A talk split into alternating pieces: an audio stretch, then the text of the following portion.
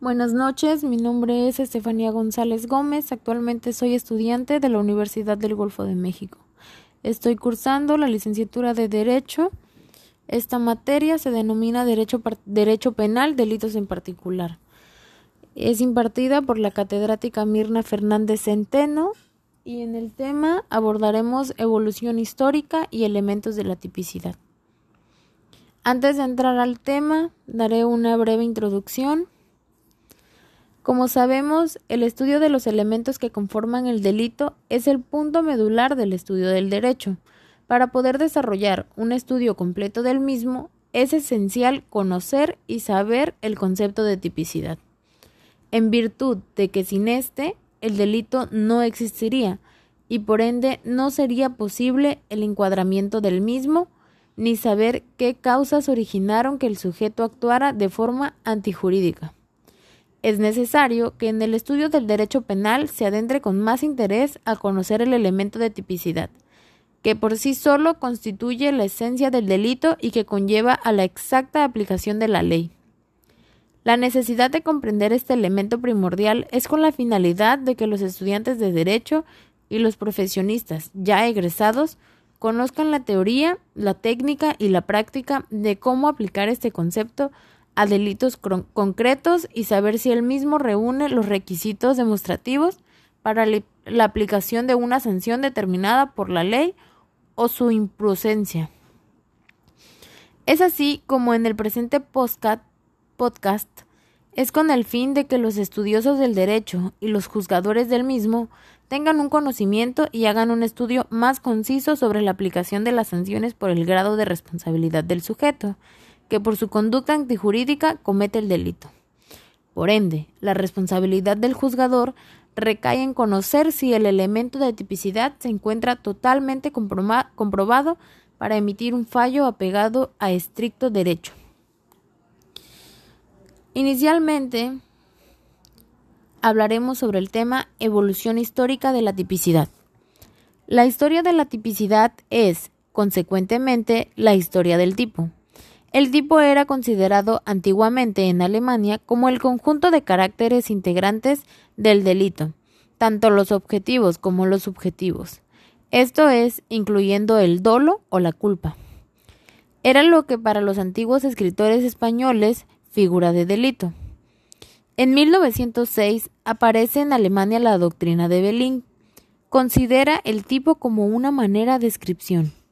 Posteriormente, Max Ernesto Mayer, en su Tratado de Derecho Penal 1915, asegura que la tipicidad no es meramente descriptiva, sino indiciaría de la antijuricidad. En otras palabras, no toda conducta típica es antijurídica, pero sí toda conducta típica es indiciaria de antijuricidad. En toda conducta típica hay un principio, una probabilidad de antijuricidad. La primera etapa fue antes de la Revolución Liberal, que surgió con los albores del siglo XVIII. El arbitrio judicial era tan amplio que cualquier comportamiento considerado lesivo de intereses humanos, a juicio del juzgador, era susceptible de sanción. La inseguridad jurídica que una tal concepción implicaba creó una beligerante reacción que se concretó más tarde, por obra de juristas y pensadores liberales. En la normativización de ciertas conductas, matar a alguien, sustraer cosa ajena, etc., a las cuales se les adscribió determinada sanción, fue este el comienzo de una corriente de humanización del derecho penal cada vez más amplio, o mejor, concretó aquellos hechos humanos susceptibles de punición. Por esta vía se llevó hasta los comienzos del siglo XIV a la conquista de dos principios fundamentales a saber. 1. Las penas deben estar precisamente señaladas en la ley. 2.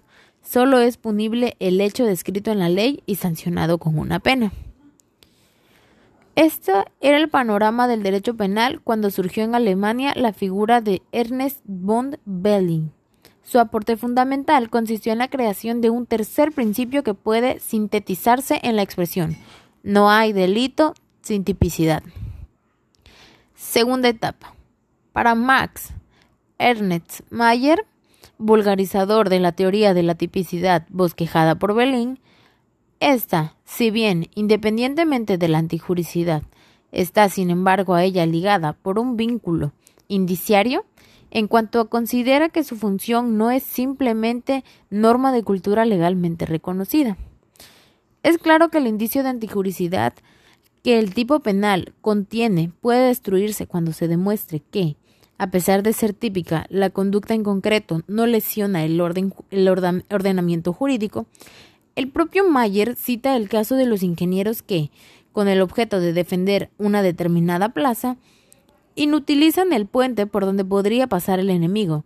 Si bien, en esta hipótesis la conducta es típica, en cuanto penalmente descrita, carece de antijuricidad porque está justificada. En la tercera etapa, por la misma vía de Mayer, pero yendo mucho más lejos, Edmund Messer sitúa la tipicidad dentro de la antijuricidad, puesto que la estudia como un capítulo de esta. Para el profesor de Múnich, la tipicidad es como la ratio essendi de la antijuricidad y no, no un mero indicio de esta. El tipo, dice, en el propio sentido jurídico penal, significa más bien el injusto descrito concretamente por la ley en sus diversos artículos y a cuya realización va ligada la sanción penal. Créase en esta forma una antijuricidad penal de contenido propio y, por lo mismo, diversa de una antijuricidad. Resulta así claro que para este autor el delito sea una conducta típicamente antijurídica. Cuarta etapa. Las críticas a las que fue sometida su inicial teoría indujeron a Belling a replantarla en una interesante obra que salió a la luz pública en 1930. La idea medular de esta etapa concepción consiste en distinguir entre la figura rectora y el medular y el tipo de delito. Aquella es una imagen, una categoría sin contenido, un concepto funcional que ejerce un papel orientador del derecho penal, es el matar a un hombre o el apoderarse de una cosa mueble ajena. Sobre ella recaen y en ella caben lo injusto normativo y la culpabilidad. Esta es, en cambio, el cuadro abstracto de un acontecimiento vital de determinada clase. Y cuenta con que el examen de los hechos humanos establezca si de ellos corresponden a ese cuadro. Es realmente una especie delictiva compuesta de una pluralidad de elementos expresos o incitos de naturaleza objetiva o subjetiva se orientan hacia la imagen unitaria del Leibe y de la cual se nutren.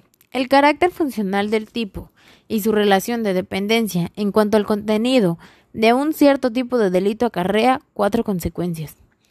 A. Ninguna conducta humana puede ser juzgada por el jurista como tipicidad legal que yace en la esfera de derecho vigente. B. Una especie de conducta que aparece como tipicidad de un determinado tipo de delito puede revestir importancia para otro, pero en este caso juega un papel visiblemente distinto. C. Es posible que exista una misma figura rectora para varios tipos de delito, por ser idéntico a la tipicidad penal, y estos se diferencian entonces en cuanto al dolo y la culpa, exigidos para confrontar las características del tipo. Pero estas diferencias solo serán adiciones objetivas al dolo o la culpa. D. De diferentes tipos de delito surgen sendas figuras rectoras, que pueden aparecer con caracteres comunes, mostrándose como la imagen representativa amplia y estricta, por ejemplo, tipicidad del robo y tipicidad del robo con fractura. Quinta etapa. El derecho penal alemán de la época hitleriana, influido por la concepción nacionalista del Estado, al destruir los principios fundamentales del derecho penal liberal, tales como el de nullum crim, nulla poena sile lege. Tenía que renegar de la tipicidad porque ella se convertía en un obstáculo para la punibilidad de conductas que significasen un peligro al nuevo orden político jurídico. El abanderado de esta corriente destructora fue George Dam, para quien el único criterio válido de ilicitud es la potencialidad que el hecho tiene que vulnerar o poner en peligro el orden moral que emerge del pueblo y de la raza. De conformidad con este planteamiento de lesionar tales intereses, una balanza de justicia, de un lado está el hombre con su comportamiento y del otro la comunidad, comunidad ultrajada. Los demás son criterios formales que deben ser desestimados. A continuación, también se mencionan los elementos de la tipicidad. En la tipicidad objetiva, analizamos si concurren los elementos de tipo penal, la disposición normativa, por lo que se necesita saber todos los requisitos que establece la ley. Dentro de la tipicidad objetiva hay tres puntos de análisis, los sujetos, la conducta y el objeto material. En el plano de los sujetos, se establece que todos los delitos tienen un sujeto activo y un sujeto pasivo. Por un lado, el sujeto activo es aquel que realiza la conducta prevista en el tipo penal. Esto solo puede ser una persona natural, ya que en caso sea una persona jurídica, entonces responden las personas naturales a cargo. El sujeto pasivo por otro lado, es aquel sobre el que recae daño de la acción delictiva. En tal sentido, es la persona cuyo bien jurídico protegido ha sido puesto en peligro o lesionado por la conducta realizada por el sujeto activo. Para determinar al sujeto pasivo en la comisión de un delito, se debe identificar cuál es el bien jurídico protegido por la norma penal y si éste ha sido puesto en peligro lesionado. En, plano de la conducta se establece que ésta puede ser por acción o por omisión, es decir, la conducta se puede realizar haciendo o dejando de hacer. Cuando la conducta es por acción, se trata de una conducta en la que se realiza, ejecuta o determinada actividad por el sujeto. Por ejemplo, matar a una persona.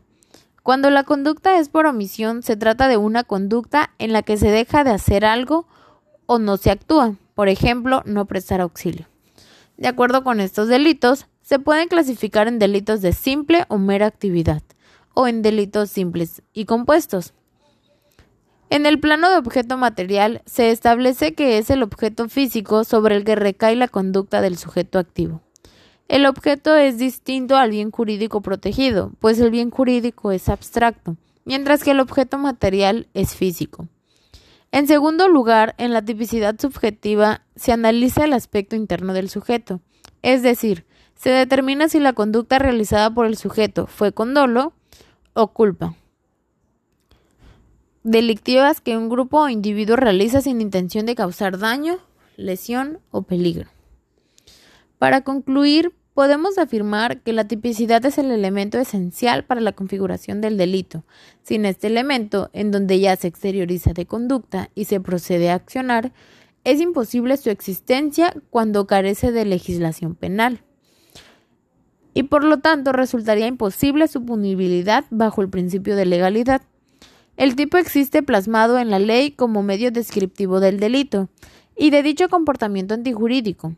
Sin embargo, sin el elemento de tipicidad, el tipo es obsoleto, por lo que, por sí solo, él mismo sería incapaz de definir el delito, y por ende no sería posible aplicar una sanción del precepto legal en estudio. Al no existir el elemento típico del sujeto y su conducta, para que por medio de la cual se encuadre con la descripción hecha por el legislador. No existe delito sin tipicidad y tipo, ya que necesariamente tendrán que estar presentes ambas para configuración y calificación de un delito.